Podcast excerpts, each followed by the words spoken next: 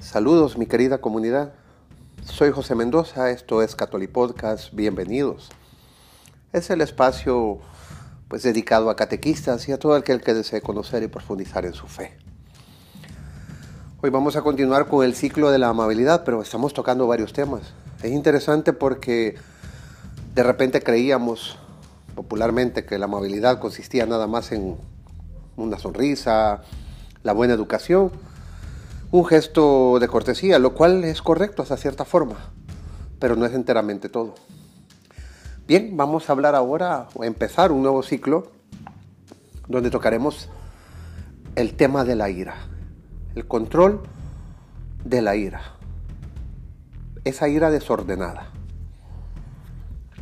La ira es un sentimiento desordenado que desagrada eh, se siente, perdón, de desagrado ante una ofensa real o hipotética que mueve a desear el castigo del ofensor. Tu ira es desordenada cuando la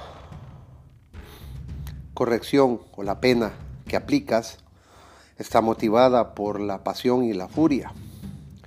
Puede ser, por ejemplo, que dirijas a otros ásperas palabras, no con el afán de corregir o ayudarle, sino únicamente para vengarte. O puede que tomes represalias enfadándote con él y guardando el rencor.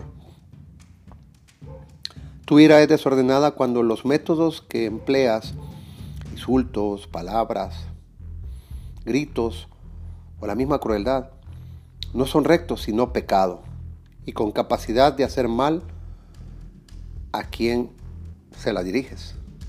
Más mal que bien. Quizás no suelas dejarte llevar por la ira con los extraños, los conocidos o amigos, pero sí con tu familia, a quien le te unen lazos más sagrados, que son los que hay en esta vida, los más sagrados, pues. Pecan los padres cuando corrigen a sus hijos insultándoles, cuando imponen castigos que traspasan los límites razonables, cuando le gritan tan alto como pueden con intención de atemorizarlos. Cumples con tu deber de corregir justamente a los demás solo si es la razón y no la pasión la que te mueve a ello. Y si el objetivo de las palabras y los actos que empleas no es herir, sino ayudar a quien corriges. Tu ira es desordenada si corriges o castigas cuando no estás en posición de hacerlo. A veces la convertimos en un método de defensa como cuando somos culpables de faltas graves y nuestra ira estalla contra otros con intención de desviar la atención de nosotros. La ira, que constituye una alternación de los sentimientos violentos y destructiva por la naturaleza, esta alteración es enemiga de la caridad. Pocas veces eres tan injusto con el prójimo como cuando te enfadas, sin pararte a pensar si aquello que utilizas para atacar te hace incurrir o no en una falta. La ira es una injusticia, y con frecuencia una injusticia inconsciente contra el mismo Dios. Bondad infinita.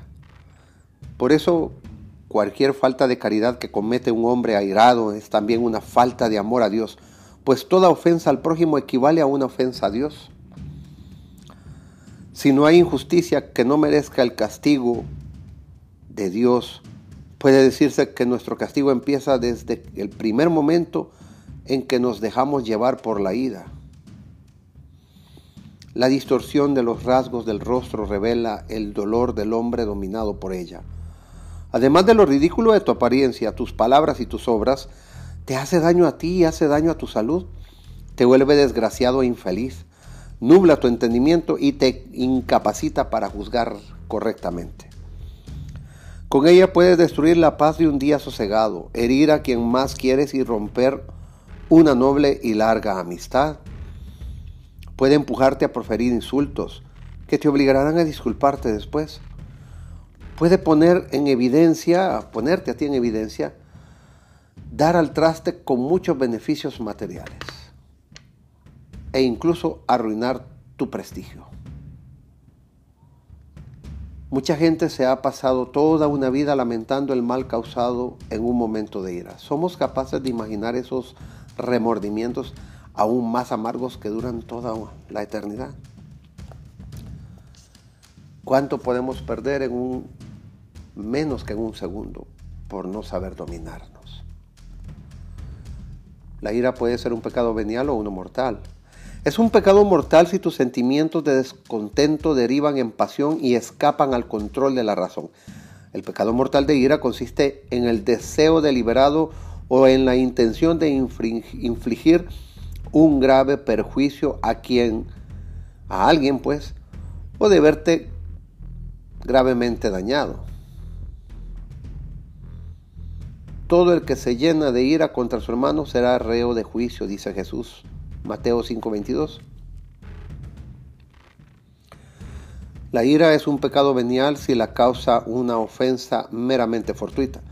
Si tu descontento se dirige contra el ofensor antes que contra la ofensa, o si te induce a infringir un castigo excesivo. La mayoría de la gente no le desea un daño grave a quien ha provocado su ira. Tan solo es suficiente para satisfacer su propio orgullo y su egoísmo. En nuestro caso, lo que casi todos nos vemos obligados a refrenar y controlar son las pequeñas y menudas manifestaciones de ira.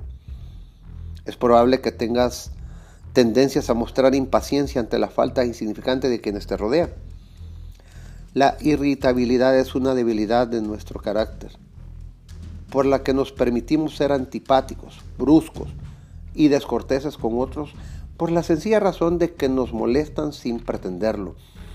Y la manifestamos aún cuando no hay dicho, no hayan dicho ni hecho nada que puedan interpretarse como una ofensa. Si eres irritable, buscarás falsas excusas para tu debilidad. Dirás que es culpa de los nervios, de tu tensión alta o baja, del insomnio, del dolor de estómago o las preocupaciones y responsabilidades. Excusas, todas ellas que no suelen ser más que fachada. La irritabilidad supone falta de autodominio e incapacidad para controlar los sentimientos cuando lo exige la caridad. Es señal de un carácter inmaduro. Si tienes disposición a enojarte y a ser antipático con los demás sin razón aparente, debes enfrentarte al hecho de que piensas demasiado en ti mismo. Al fin y al cabo, tus sentimientos no son lo más importante de esta vida. La mayoría de las formas en que se manifiesta la ira contra otros suele ser un pecado venial, lo cual no debe disminuir tu deseo de superarla. Estos pecados veniales, si no se está vigilante, conducen al pecado mortal y pueden destruir completamente la felicidad de un hogar y la paz que ha de reinar entre los hombres. La ira no siempre es pecado. Existe una ira legítima, aquella que es imagen de la ira de la justicia divina. Si tu ira solo se despierta ante una falta grave y evidente de otros, y si, actuando como instrumento de la ira divina, castigas en exacta proporción a la ofensa, puede convertirse en una justa indignación. En palabras de Santiago, que cada uno sea diligente para escuchar, lento para hablar y lento para la ira porque la ira del hombre no hace lo que es justo ante Dios. Santiago 1 del 19-20. Santiago nos advierte en contra de la ira porque no dice que no debamos enfadarnos eh, nunca, sino que hemos de ser lentos para la ira. A veces la ira, la ira puede estar justificada. El Señor no dudó en tomar un látigo y echar del templo a los vendedores que habían convertido la casa de Dios en un mercado. Lo podemos ver en Juan 2, 14 al 16. Si una madre, no por arrojar fuera de sí el veneno de su cólera, sino llevada por una responsabilidad moderada por el amor, se enfada y conduce su ira castigando a un hijo, no ha perdido sino ganado el favor de Dios. Pero no olvides lo fácil que es exagerar la culpa del prójimo, especialmente cuando con su conducta ha actuado en perjuicio no tanto de los intereses de Dios como en los tuyos. En estas circunstancias, tu ira puede llevarte a pecar contra la justicia y la caridad. Aliviará tu conciencia saber que existe una diferencia entre el sentimiento de ira y el pecado de ira. Más de una vez sentirás el enfado o la impaciencia provocado por otros, o te verás tentado a responder con acritud, o te arrastrará el rencor interior hacia alguien. Estos sentimientos no son pecado si evitas que se manifiesten de algún modo en tu conducta exterior y no permitas que te lleven al deseo deliberado de que otros sufran un daño. Solo podrás controlarlos mediante el dominio de ti mismo y la gracia de Dios. Haz una diferencia entre el pecado. Hay una diferencia entre el pecado de ira y el intento razonado y enérgico de enmendar a quienes están sujetos a tu autoridad e influencia cuando necesitan ser corregidos. No pecas si estás descontento, pero no deseas herir. Si a pesar de tu desagrado ante una falta, intentas controlarte o buscar castigar el daño de un modo razonable. Aún así, esta ira nace del orgullo, la envidia y los celos. Bien, llegaré hasta acá. Muchas gracias por escucharme. Por favor, compartan este podcast. Bien, nos estaremos escuchando en el siguiente episodio.